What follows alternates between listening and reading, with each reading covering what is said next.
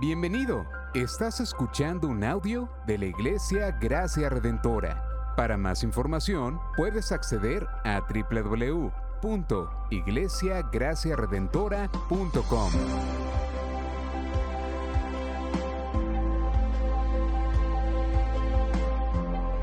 En la exposición de la palabra, el pastor Israel Vega.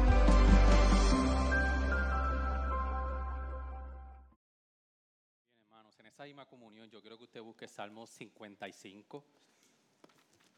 Y todo el que pueda estar conmigo está de pie para juntos leer el Salmo. Y nosotros poder ir a la luz de la palabra que el Señor quiere decirnos hoy a través del Salmo 55. Un salmo, como ustedes bien saben, estamos todos los veranos, estamos en, pasamos los, los veranos en, lo- en- en los salmos. El año pasado estuvimos en salmos de, de esperanza y hoy estamos, este año estamos en salmos de lamento. Cómo la luz de la palabra nosotros podemos lamentarnos ante, ante el Señor con las diferentes circunstancias que ocurren en nuestras vidas. Y es un tema que yo quiero que todos estén bien pendientes, porque es un tema donde nosotros nos acercamos con mucha delicadeza, porque cada uno de ustedes está pasando o ha pasado por circunstancias bien difíciles.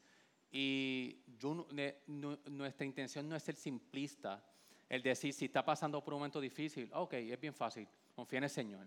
No es así de fácil como en la vida. Sí podemos confiar en el Señor, pero a través de los salmos nos, nos enseña cómo nosotros podemos acercarnos al Señor tal y como nosotros estamos, a la luz de su palabra, y ir a buscar el consuelo y la esperanza que solamente anhelamos en el Señor. Y el Salmo 55 dice, escucha, oh Dios, mi oración y no te esconda de mi súplica. Atiéndeme y respóndeme. Conmovido estoy en mi queja y muy conturbado a causa de la voz del- enemigo, por la opresión del impío, pues echan iniquidad sobre mí y con furia me persiguen. Angustiado está mi corazón dentro de mí y sobre mí han caído los terrores de la muerte. Terror y temblor me invaden y horror me ha cubierto. Y dije, ¿quién diera alas como de paloma? Volaría y hallaría reposo. Ciertamente huiría muy lejos, moraría en el desierto. Me apresuraría a buscar mi lugar de refugio contra el viento borrascoso y la tempestad. Confunde, Señor, divide sus lenguas, porque he visto violencia y rencilla en la ciudad. Día y noche la rondan sobre sus muros y en medio de ella hay iniquidad y malicia. Hay destrucción en medio de ellas y la opresión y el engaño no te alejan de- sus calles porque no es un enemigo el que me reprocha. Si así fuera, podría soportarlo. Ni es uno que me odia el que se ha alzado contra mí. Si así fuera, podría ocultarme de él. Sino tú, que eres mi igual, mi compañero, mi íntimo amigo. Nosotros que juntos teníamos dulce comunión, que con la multitud andábamos en la casa de Dios que la muerte los sorprenda, que descienda vivos al Seol, porque la maldad está en su morada en medio de ellos. En cuanto a mí, a Dios invocaré y el Señor me salvará. Tarde, mañana y mediodía me, me lamentaré y gemiré, y Él oirá mi voz. En paz redimirá mi alma de la guerra que hay contra mí, pues son muchos los que están contra mí. Dios oirá y le responderá, Él que reina desde la antigüedad, porque no hay cambio en ellos ni temen a Dios. Aquel ha extendido sus manos contra los que estaban en paz con él, ha violado su pacto. Las palabras de su boca eran más blandas que la mantequilla, pero en su corazón había guerra. Más suave que el aceite eran sus palabras, sin embargo eran espadas desnudas. Echa sobre el Señor tu carga y Él te sustentará. Él nunca permitirá que el justo sea sacudido. Pero tú, oh Dios, los harás caer al pozo de la destrucción. Los hombres sanguinarios y engañadores no vivirán a la mitad de sus días, mas yo en ti confiaré. Ayúdenos a orar, iglesia, al Señor. Señor, gracias por tu palabra.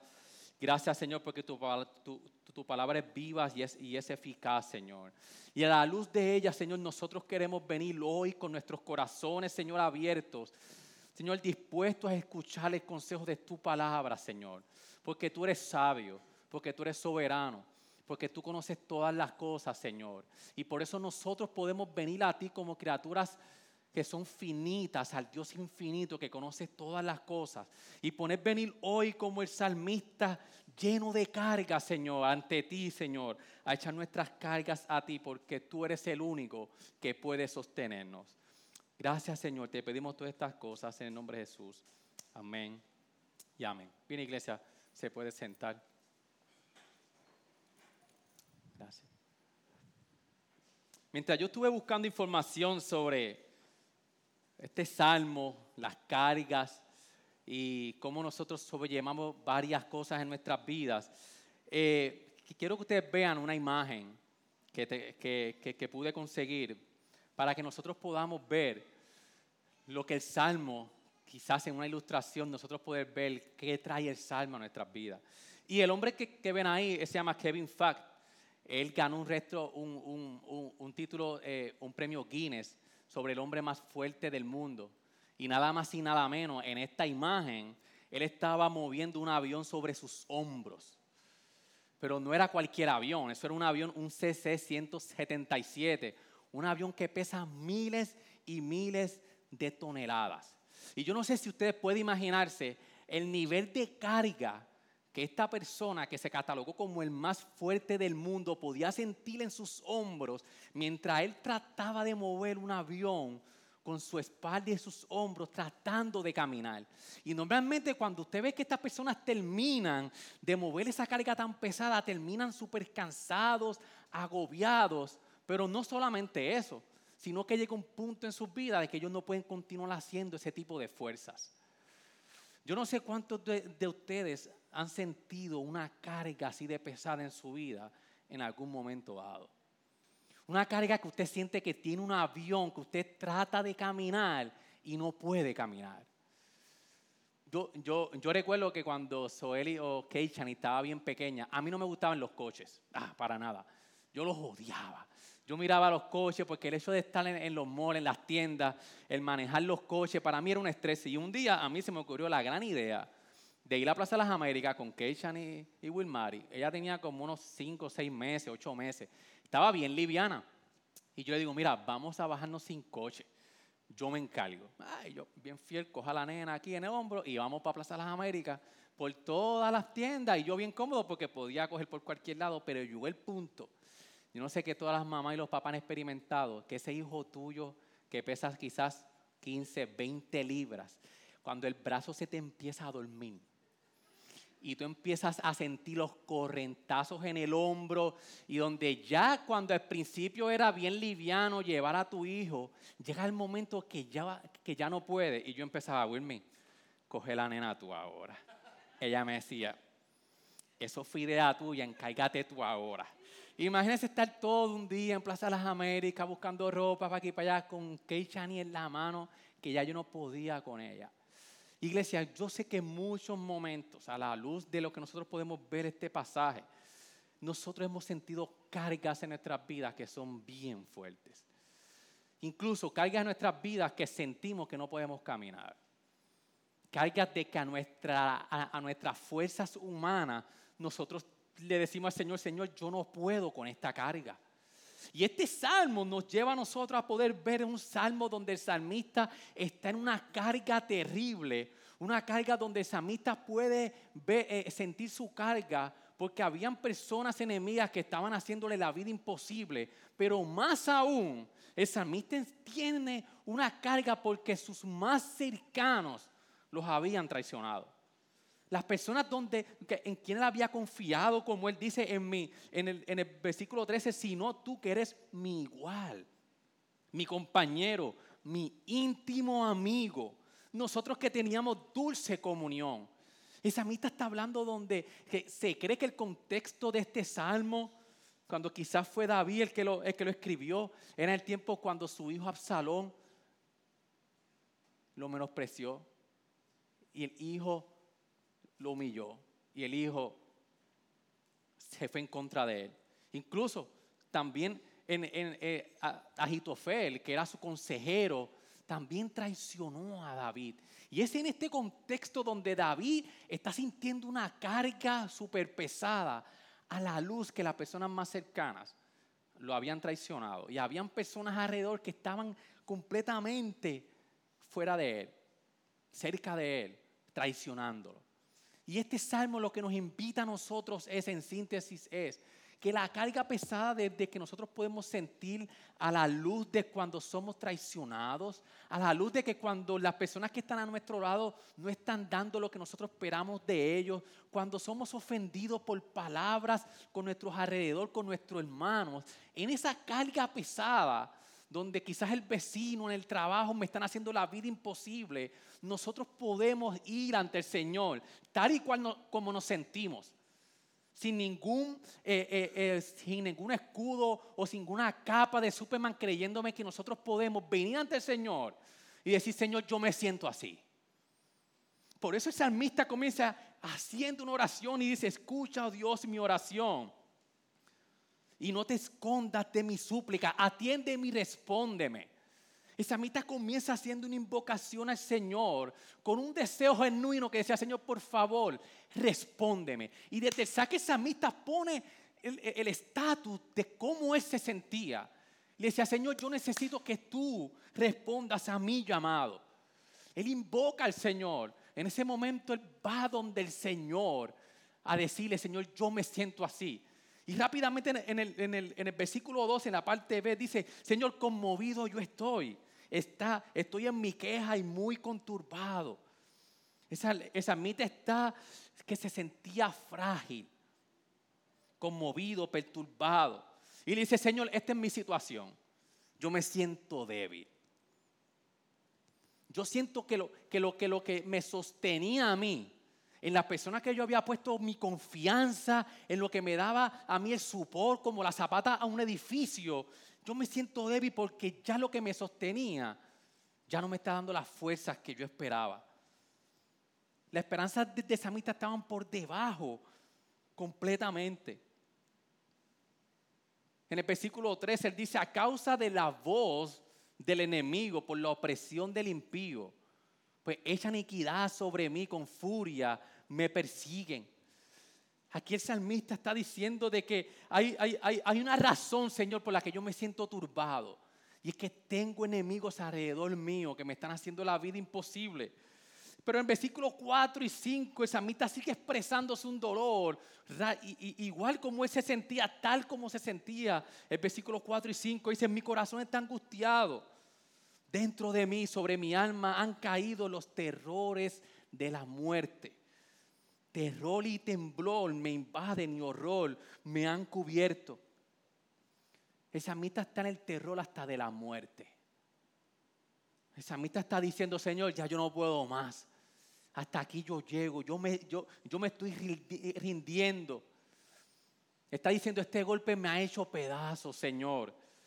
Lo único que me queda, lo único que me queda, Señor, si lo decimos en buenas palabras, es yo rendirme y morir en mi amargura, en mi espíritu. Spurgeon citaba este texto y, argumentaba que era como el salmista está diciendo, ya yo no puedo más, Señor, me rindo. Este golpe me ha hecho pedazo, lo único que queda es yo morir en mi angustia, en la amargura de mi espíritu. Y podemos ver el, salmista lleno de sus emociones, cómo él se está sintiendo. Él no rechazó su emoción y, algo que hemos podido ver, estar viendo en los salmos de lamento es que hemos visto que las emociones Dios las puso. Dios puso las emociones donde cuando nosotros nos dolemos, cuando nosotros nos sentimos mal porque han hecho algo en contra de nosotros. estos salmos nos enseñan a nosotros ir ante el Señor tal y como nos sentimos. No es tratar de nosotros arreglarnos, tratar de nosotros poder arreglar lo que está sucediendo en mí para yo poder ir donde el Señor, ya todo resuelto. Señor, están haciendo esto en contra mía, pero ya yo estoy bien, yo he confiado en ti. No. Los salmos nos enseñan que nuestras emociones a lo que nos apuntan es que nosotros necesitamos a un Salvador que nos ayude a manejar esas emociones. Esas emociones nos dicen que nosotros somos un ser finito y que tenemos que dirigirlas al ser infinito. Ir ante el Señor tal y como nos sentimos, iglesia. Es el momento donde llevamos la queja al Señor. Es el momento donde le decimos al Señor, así yo me siento. No tratando de ser superhéroes, no tratando de yo poder solucionar un problema antes de llegar a Él. Sino, Señor, aquí están mis emociones. Vemos cómo el salmista determinó que su emoción no fue ir a otro lado, sino solamente ir donde el Señor e invocar al Señor y orar al Señor y decir, Señor, así yo me siento. Tú eres el único que puede ayudarnos. Pero ¿qué busca el salmista? Desde el versículo 6 hasta el 8, ¿qué es lo que él busca? Luego de orar y decir cómo se sienta ante el Señor, el salmista en el versículo 6 está diciendo que él, que él quiere descanso. El 6 dice, y dije, ¿quién me diera alas como de paloma? Volaría y hallaría reposo. Ciertamente iría muy lejos, moraría en el desierto, me, apresuraría a buscar mi lugar de refugio contra el viento borrascoso y la tempestad. El salmista está diciendo, yo deseo alas de paloma para poder volar a un lugar de descanso. Yo recuerdo a mi mamá en muchos momentos en mi vida donde cuando mis hermanos y yo estábamos en casa, que nos portábamos bien mal, yo no sé a cuántos mamás le decían, yo lo único que quiero hacer es desaparecer de todo esto, porque ustedes a mí me tienen. Yo sé cuántos de nosotros hemos sentido esta, esta sensación de que cuando usted le dicen, ¿qué tú, qué, qué tú pudieras hacer? Eh, Superman o puede ser Capitán América. Y muchas veces decimos, fíjate, me harían falta una buena capa para yo volar y yo poder buscar un lugar seguro. Y poder entonces ir donde yo quiero estar. Esa mita está diciendo, Señor, dame alas para yo poder lugar a un lugar de descanso. Esa mita estaba deseando huir de la situación. Pero algo que podemos ver en el lenguaje del salmista que es que el, samita está diciendo, yo mismo, si es necesario, yo voy a buscarle refugio. Dame las alas, dame las herramientas, dame lo que yo necesito, porque yo necesito buscar descanso. Yo quiero yo mismo ser mi propio Salvador. El samita está buscando una autoliberación. Está siendo tentado a no esperar por la liberación divina. Es el momento donde samita está diciendo, Señor, ya yo no quiero esperar más nada. Yo solamente necesito dos buenas alas para yo poder volar y llegar al lugar donde yo quiero. Y le está diciendo, Señor, apresúrate. Ya yo no puedo esperar más. Es ese lenguaje, el, lenguaje donde en el versículo 8 él dice, me apresuraría a buscar mi lugar de refugio. Es normalmente esa, esa palabra se utiliza para decirle a Dios, Señor, apresúrate y avanza. Yo, yo no quiero esperar más nada. Por eso es que una tentación del salmista de poder salir de, ese momento por sus propias fuerzas. Pero luego entonces en el versículo 9 hasta el 15, el salmista entonces pide justicia al Señor. Y le dice al Señor lo, que él está viendo ante, ante, ante, sus ojos. El salmista le dice, Señor, estoy viendo violencia y rencilla. Y no tan solo eso, dice, hay enemigos, pero desde el 9 hasta el 15, esa mita está diciendo que, que dentro de la ciudad, en medio de ella hay iniquidad y hay malicia. Esa mita está diciendo, no solamente yo tengo enemigos fuera de las murallas de la ciudad, sino que en mi ciudad hay personas que me están haciendo y están siendo mis enemigos. Y no tan solo eso, de que el salmista empieza a decir, Señor, haz justicia sobre esto. Y lo lleva al nivel de la intimidad de las personas con que estaban alrededor del salmista, que nosotros podemos ver que como él dice desde el 12 al 14, que era un amigo.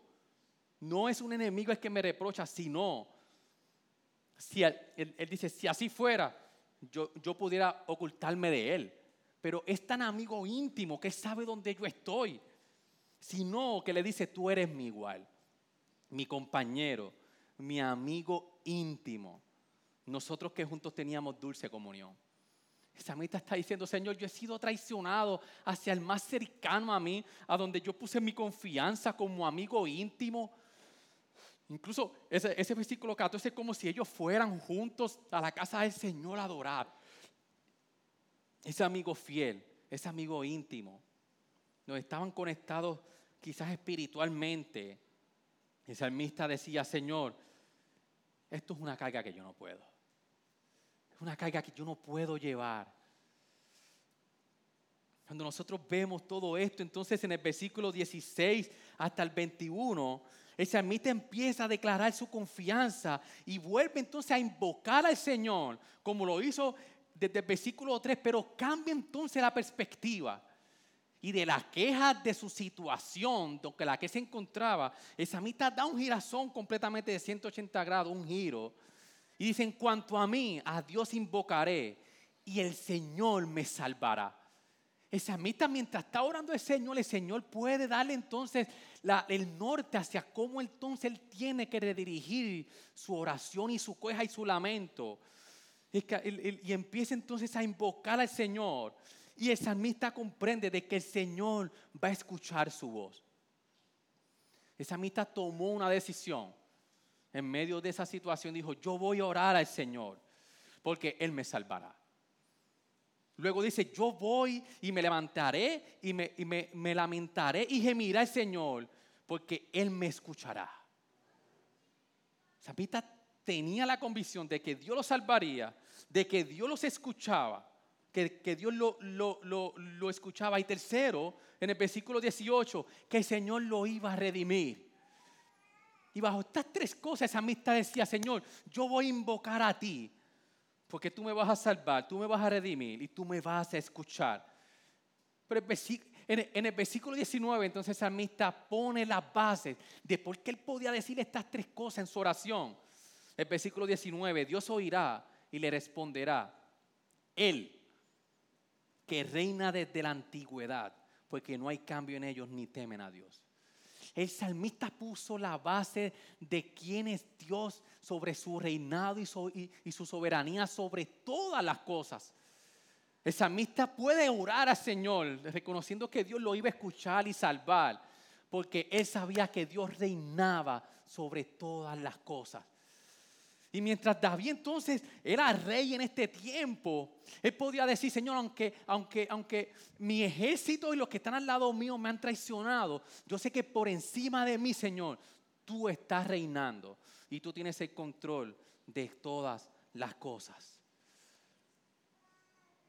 Y por último, cuando nosotros vemos ese versículo 22, que entonces el salmista es increíble, iglesia, nosotros poder ver el lenguaje de cómo no solamente el salmista puede invocar al Señor con la seguridad de que Dios está reinando, sino que Dios, hace, el, salmista hace una invitación a los que están alrededor de él y les dice, hey, versículo 22, echa sobre el Señor tu carga y Él te sustentará. Él nunca permitirá que el justo sea sacudido. El salmista incluso en esa situación puede invitar a los demás a decir, nosotros podemos confiar en el Señor. Es increíble cómo, cómo, en el Salmo nosotros podemos ver cómo Dios fue llevando las emociones del salmista, su queja, y cómo en el lamento pudo invocar al Señor para luego decirle aún en medio de su dolor, nosotros podemos echar sobre el Señor nuestra carga, porque Él nos va a sustentar. Cuando nosotros vemos todo esto, nosotros podemos resumir, iglesia, este salmo, donde hay una angustia y hay un miedo que están dominando al salmista. Pero todo esto lleva al salmista a invocar y a orar al Señor y buscar la esperanza.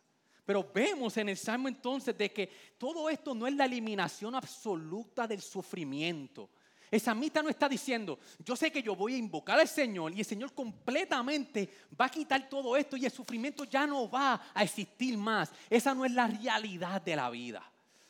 Por eso es que nosotros no podemos ser tan simplistas cuando nosotros hablamos del sufrimiento, cuando hablamos cuando nos traiciona, cuando estamos en un momento donde sentimos la carga.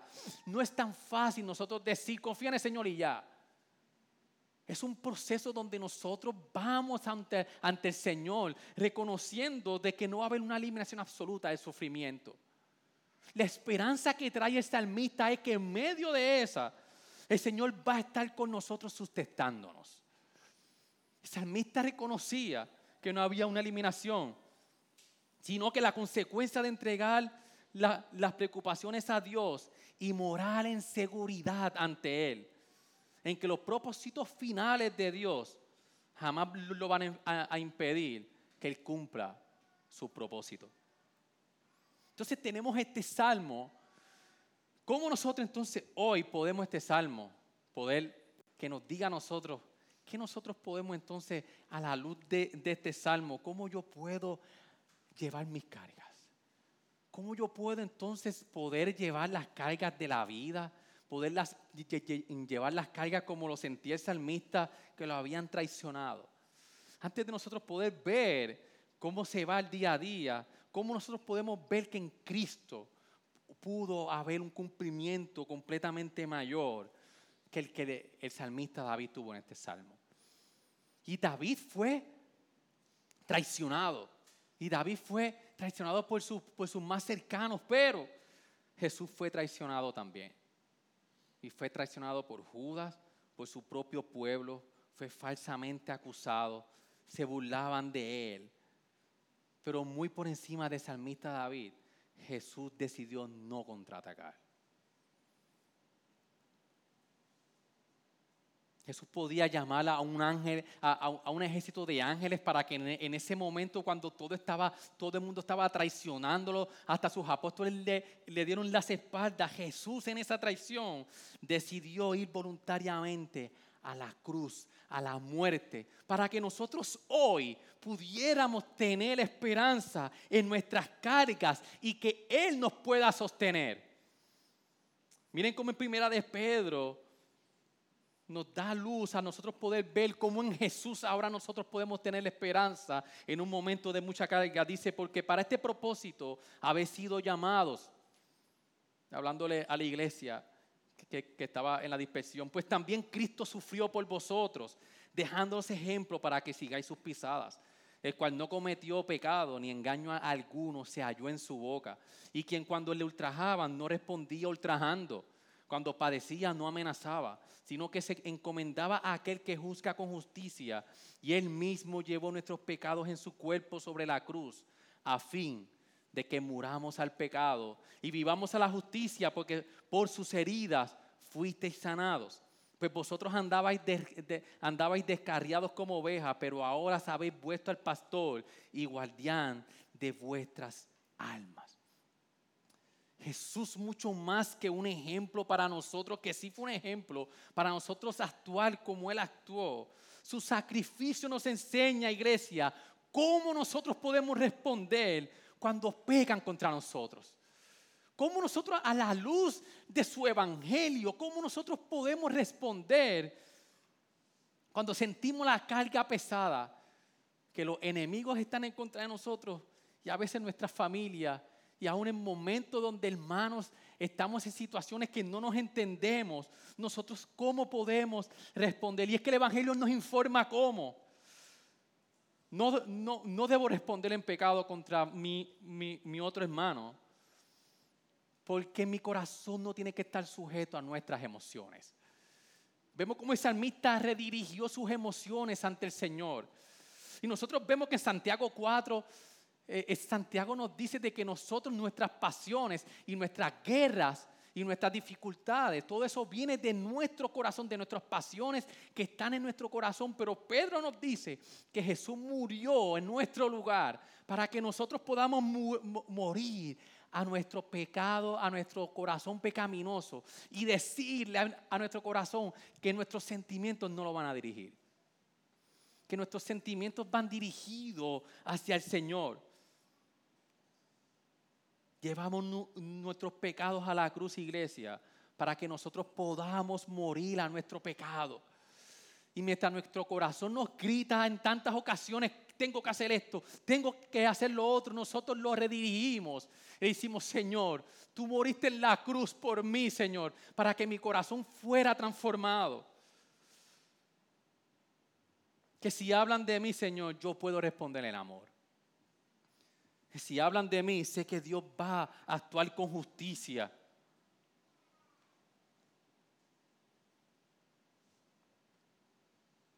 Es el momento cuando más nosotros nos tenemos que aferrar al Evangelio. También podemos ver que del 16 hasta el 23, el salmista hace un giro a un rey que comenzó quebrantado, pero terminó inquebrantable. Cuando, nosotros vemos el, lenguaje del salmista, está hablando de un rey que es completamente inquebrantable, un rey ideal, un rey donde todas las cosas que le van a pasar, nada lo va a, a sacudir, nada lo va a sacar de su esperanza. Pero nosotros sabemos de que en medio de todo esto, David volvió a sentirse como se sintió al principio. David terminó con una seguridad en un rey que se sentía, podemos decir, inquebrantable, pero nosotros sabemos que el único rey que, inquebrantable, en donde se cumplió esta porción, fue en Cristo Jesús. Por eso en Rey, en, en Cristo, se encuentra su cumplimiento, el que David proclamó en estos últimos versos. En que David murió y siguió siendo rechazado y sintió angustia. Pero en Jesús nosotros sabemos de que Él fue el único que fue inquebrantable. Por eso en Pedro 5.7, en primera de, de Pedro 5.7, haciendo eco del versículo 22, Pedro dice, echando toda vuestra ansiedad sobre Él, porque Él tiene cuidado de nosotros. Jesús soportó lo que nadie podía soportar, iglesia. El inquebrantable. Jesús soportó lo que tú y yo merecíamos. Nosotros lo traicionamos a Él con nuestro pecado. En este salmo, nosotros somos ese, ese, ese amigo íntimo del salmista eso nosotros hemos hecho en contra de Jesús. Lo hemos traicionado. Cada vez que pecamos en nuestra vida, cuando, cuando nos entregamos a nuestro pecado, a, nuestros placeres, hemos, lo hemos rechazado, hemos sido, su, eh, eh, hemos sido su enemigo, pero aún así Dios ha decidido entonces rescatarnos y poder ser entonces esa persona que nos puede hoy decir a nosotros que podemos echar vuestra ansiedad y, y nuestras cargas delante de Él. Ahora, ¿cómo nosotros entonces podemos aplicar todo esto? Ya vimos el salmista, vimos cómo se cumple este salmo en Cristo Jesús. ¿Cómo nosotros entonces, para ir cerrando iglesia, qué, qué nosotros podemos aplicar de, de este salmo? Una buena pregunta es, ¿a quién nosotros recurrimos cuando estamos en una situación de lamento? ¿A dónde nosotros estamos yendo? cuando sentimos una carga pesada que no sabemos qué, qué hacer. Yo no sé si ustedes han visto un, video en Facebook que ha salido en estos días de que hay un, hay un niño donde está el papá y está la mamá acá. Y hay un bebé que tiene como unos 5, 4 años. Y la estrategia es de que vamos a ver para dónde el niño se va.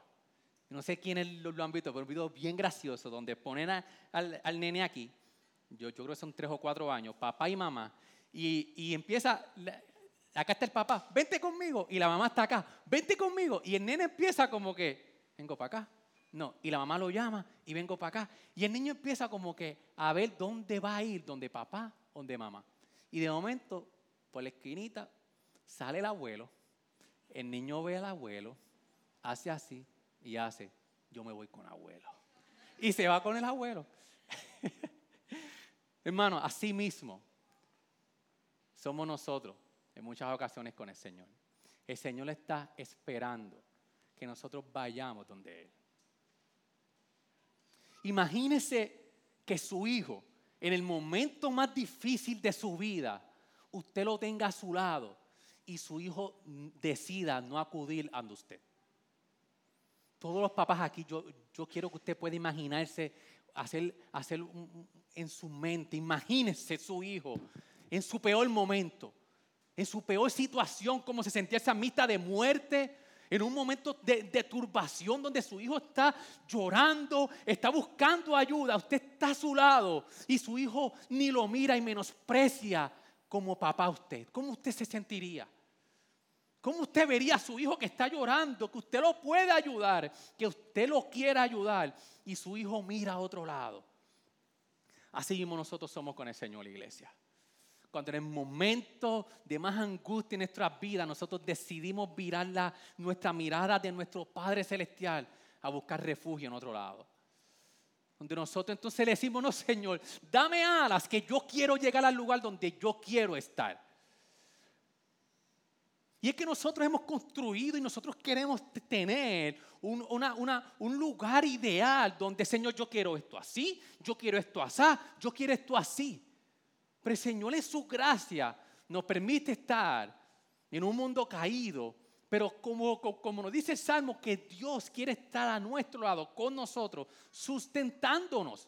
Porque por más que usted trate de escapar, podemos coger un avión para Canadá, podemos coger un avión para Boston, podemos coger un avión para donde sea y en todo lugar vamos a tener circunstancias. Mientras ayer estábamos en casa, la nena se pusieron a ver una película de, Doctor Strange y, la película tiene, ah, no le quiero decir mucho detalle porque después por aquí empieza, pastor, usted da mucho. pero deja de cómo lo digo, pero la película se, basa en que hay, hay muchos multi, multiuniversos. Y, usted está, hay, hay un usted en diferentes lugares.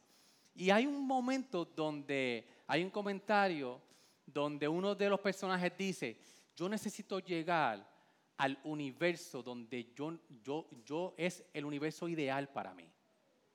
Había muchos universos y Doctor Strange dice, yo tengo que llegar al lugar, al universo donde está todo ideal para yo obtener todo lo que tengo. Y nosotros en muchas ocasiones queremos eso. Y le queremos decir al Señor, Señor, así es que yo quiero esto. Yo lo quiero así, yo lo quiero así, yo lo quiero así. Nosotros no descansamos en la soberanía y en la gracia del Señor. Por eso nosotros, iglesia, tenemos que nosotros descansar y recurrir al Señor en momentos donde sentimos una carga pesada. John Piper dice, que Dios es más glorificado en nosotros cuando nosotros estamos más satisfechos en Él. En otras palabras, lo, que está diciendo es que Dios se gloria al ser un refugio, una roca, un refugio para su pueblo.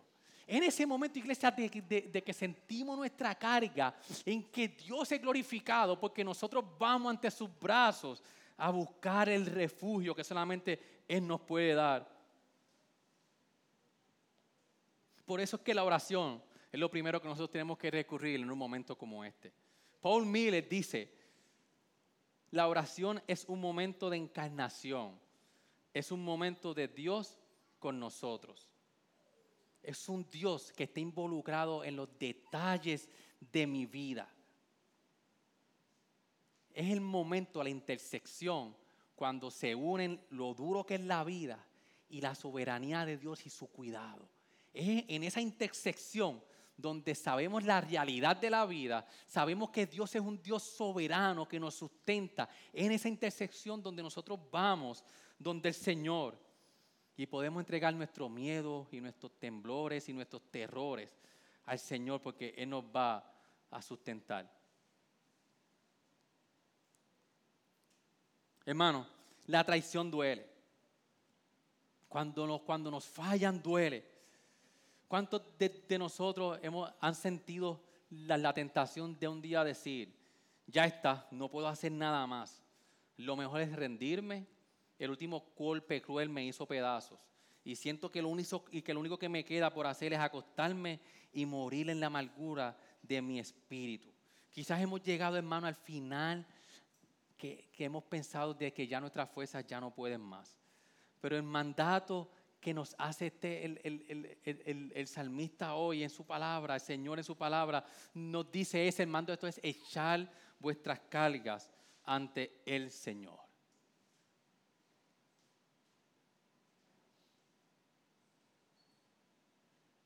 Porque Él nunca permitirá que el justo sea sacudido.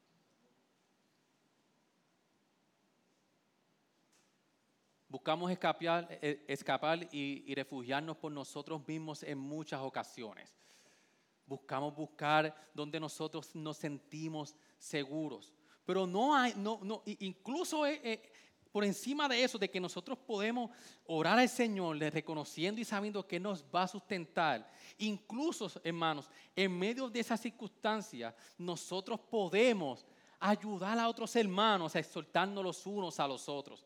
Como Él termina, echen sus cargas sobre el Señor porque Él los va a sustentar. Hermano, aún en esos momentos donde nosotros como iglesia quizás pudiéramos tener un ideal de cómo sería una iglesia, pero, ah, bienvenido. Es una iglesia donde hay pecadores, salvos por su gracia, pero continúan en un ejercicio de santificación. Y por eso cuando nosotros vemos las cartas de Pablo, de Pedro, de que hablan de los unos hacia los otros, no en balde, hay tanta información de cómo el creyente se tiene que ver a la luz de la palabra en la comunidad de fe. Y quizás nosotros no, somos, no estamos siendo traicionados a, la, luz de, la muerte y de muchas cosas, pero sí nosotros en la comunidad de fe, a la luz de nuestro pecado, van a llegar momentos donde nosotros vamos a sentir incomodidades. Si no ha pasado, póngale fecha que van a pasar. Van a haber momentos donde nosotros nos vamos a herir con nuestras palabras. Por eso es que nosotros podemos ver entonces cómo la Biblia habla tanto de cómo nosotros tenemos que mirar nuestro pecado y el de mi hermano. Que si pecan contra nosotros, nosotros tenemos que perdonar como Dios nos perdonó. Reconociendo de que todos, todos somos pecadores, que estamos buscando santificación en nuestras vidas. Pero es, el Señor, únicamente cuando estamos en Cristo Jesús, que una comunidad de fe puede entonces sustentar la comunidad de fe basada en el Evangelio. Porque entregamos nuestros pecados, nuestras pasiones al Evangelio para que, para que nuestros corazones sean informados quién es el Señor en nuestras vidas. Por eso, iglesia, mientras el, el grupo de oración va pasando, como comenzamos al principio, Quizás muchos sentimos que tenemos un avión de miles de toneladas a nuestro, en nuestros hombros y que es una carga que no podemos llevar. Pero si nosotros hoy decidimos ir donde el Señor, como hizo el salmista, y echar toda nuestra ansiedad a, donde el Señor, el Señor nos va a sostener. Y como termina el salmista, él hizo la conclusión que más yo en ti confiaré. Podemos confiar en Dios, iglesia. Podemos confiar en el Señor cuando sentimos las cargas. Hay realismo en la vida. Bienvenidos a la cruda realidad de un mundo caído. La verdad es que un alma inquebrantable sostenida por, por, la gracia no, no necesariamente está diciendo todo es asombroso en la vida. Si quieres ver un alma que está sujeta con fuerza por la gracia de Dios, es la persona que puede sentirse totalmente débil, incapaz de dormir, vulnerable en la furiosa tormenta de la afición, pero que sin embargo puede decirle en ese momento, como terminó el salmista, confiaré en ti. Esto es fe. Que aún los versículos del 4 al 5, donde le podemos decir al Señor cómo nos sentimos angustiados, en terror y temblor, esas pueden ser palabras de fe porque dirigimos esa emoción de cómo nos sentimos a la luz de quién es Dios y terminar confiando en el Señor. Podemos expresar esta gama completa de vocabulario de la fe que vemos en cada punto crítico de este salmo. Resumiendo, necesito ayuda, Señor. Esto es difícil, pero yo creo en ti. Y nos volvemos unos a otros y hacia el mundo y decimos, echa tu carga sobre el Señor. Hay un redentor que salva. Hay un Dios que está entronizado y Él nos sostiene en esta oscuridad presente. Le decimos al Señor, yo estoy así, estoy roto. Como decimos esa amistad, yo quiero hacer esto, Señor. Estoy a punto de yo irme bajo mis propias alas y esconderme. Veo esto ante mis ojos, pero yo llamo al Señor. Y al final voy a confiar al Señor. Oramos, Señor, gracias por tu palabra, porque tu palabra es fiel, Señor.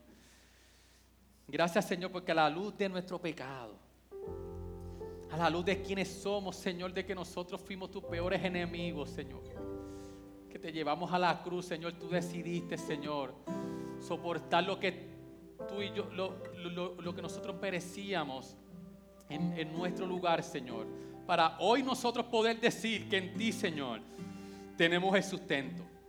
Y que hoy podemos echar nuestra ansiedad sobre ti, Señor, porque tú venciste en la cruz del Calvario. Por eso mientras meditamos, escuche bien esta canción. Gracias por sintonizarnos. Puedes encontrarnos en las diferentes plataformas de redes sociales, como también visitarnos a www.iglesiagraciaredentora.com.